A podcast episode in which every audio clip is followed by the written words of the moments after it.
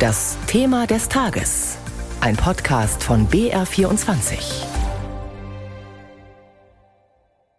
Erst Corona, dann der Kriegsbeginn. Die, in den letzten beiden Jahren hat der politische Aschermittwoch entweder nur digital oder gar nicht stattgefunden.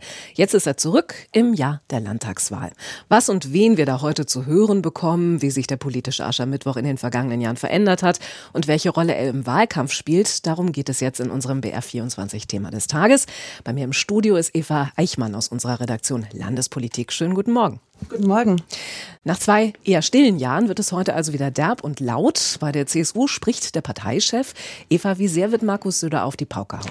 Er hat es zumindest angekündigt, dass er es tun wird. Er hat nämlich gesagt, wir rücken zusammen und stellen uns für die Landtagswahl auf. Also schon mal ein erster Hinweis. Und er hat gesagt, er will Klartext sprechen und übertriebene Political Correctness, die habe jetzt Pause. Also schon mal ein Signal in diese Richtung.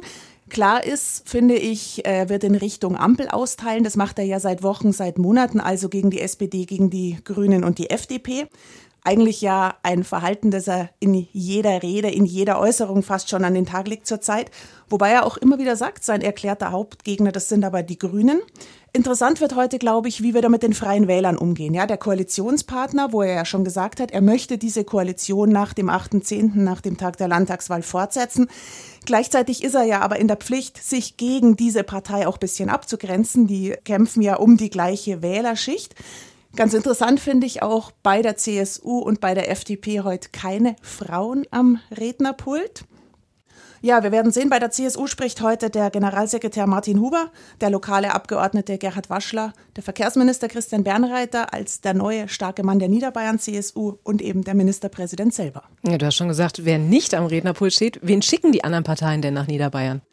Schauen wir mal kurz durch. Bei den Grünen die beiden Parteichefs Eva Lettenbauer und Thomas von Sanowski. Die haben sich Unterstützung aus Berlin geholt, nämlich Ricarda Lang. Die Bundesvorsitzende wird ihren ersten Bierzeltauftritt haben. Katharina Schulze und Ludwig Hartmann als die beiden Fraktionschefs, die wollen so eine Doppelrede halten. Bei den Linken Janine Wissler und Adelheid Rupp, die Landessprecherin. Die SPD setzt auf Ruth Müller, die neue Generalsekretärin, auf Florian von Brunn, Ronja Endres und den neuen Co-Generalsekretär Nasser Ahmed. Die Freien Wähler, Susan Endres, Thorsten Glauber, der Umweltminister und Hubert Aiwanger als der Parteichef natürlich. Die AfD schickt Katrin Ebner-Steiner beispielsweise ins Rennen, hat aber auch Unterstützung aus Hessen und aus Österreich. Stefan Protschka wird auch ans Mikro treten, der Landesvorsitzende. Und die FDP, da kommt Finanzminister Christian Lindner aus Berlin und natürlich spricht Parteichef Martin Hagen. Bei den Sozialdemokraten keine bundespolitische Prominenz also. Warum denn nicht? Ja, das ist eigentlich erstaunlich auf den ersten Blick. Äh, die Argumentation der SPD ist, wir konzentrieren uns auf Bayern, der Fokus auf die Landtagswahl. Es ist insofern erstaunlich, weil Lars Klingbeil beispielsweise, der Bundesvorsitzende, der, der spricht auch an zwei Orten. Saskia Esken, die ist sogar in Regensburg. Auch trotzdem sagt man aber, man möchte wirklich den Fokus auf die Bayern-Partei legen. Ich glaube, Hintergrund könnte es sein, dass Florian von Brunn als der starke Mann der Bayern-SPD, der ja Fraktionschef und Parteichef ist, einfach zu unbekannt ist und mit diesem Auftritt wirklich der Fokus auf ihn gelegt werden soll. Umfrage der BR Bayern Trend hat gezeigt, fast zwei Drittel der Befragten konnten mit dem Namen Florian von Brunn fast gar nichts anfangen. Und das muss sich aus Sicht von, von Brunn natürlich ändern.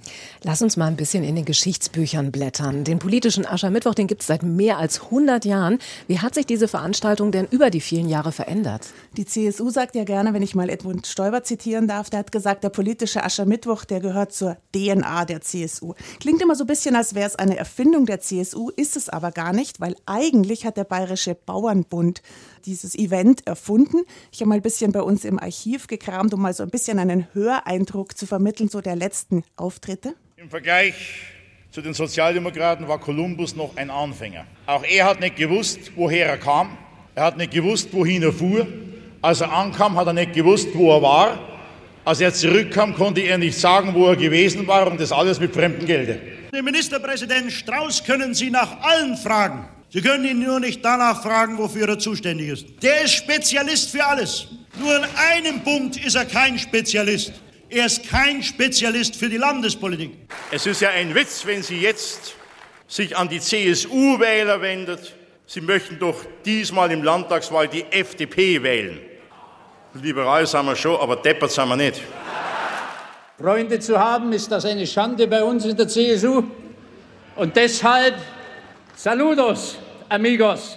Herr Stoiber sollte nicht im Trachtenanzug auf seine Aschermittwochskundgebung gehen, sondern im Büßerhemd. Das wäre die angemessene Kleidung für den CSU-Vorsitzenden. Lieber Per Steinbrück, besser den Mund zuhalten als die Hand aufhalten, liebe Freunde. Sage mal eins, ja. So lässig wie der sind wir schon lange, bloß wächst bei uns mehr, liebe Freunde. Das ist der Unterschied. Ja, ja und was macht Markus Söder gerade? Er verpasst sich einen grünen Anstrich und das nicht aus innerer Überzeugung, sondern rein als Taktik und Machterhalt. Ich sage euch auch ganz deutlich, bevor Markus Söder seine Liebe für den Natur- und Artenschutz entdeckt, entdecke ich meine Liebe für Franz Josef Strauß. Und diesen Franz Josef Strauß, den haben wir jetzt auch am Anfang und an der dritten Stelle gehört. Der war wirklich einer, der diesen politischen Aschermittwoch geprägt hat. Der hatte schon 1953, da war er noch relativ unbekannt, dort seinen ersten Auftritt und hat dann auch diesen Aschermittwoch wirklich gerockt. 35 Mal, so lange wie kein anderer. Mit übrigens ultra langen Reden, bis zu drei Stunden hat er da auch die Zuschauer, man kann schon fast sagen, gequält. Jede Partei hatte damals so Spitzel bei den gegnerischen Zelten drin sitzen, damit die zuhören. Die haben dann mitgeschrieben, sind wieder zur eigenen Partei gekommen, damit die gleich kontern konnten. Also äh, das war, hat man sich gut darauf vorbereitet. Und man merkt, der Stil war anders. Ne? Dialekt sprechen beispielsweise, das hat auch dazu gehört. Heute sind es tendenziell mehr Reden, aber das heißt nicht zwangsläufig, dass es mehr gute Sprüche dann noch sind.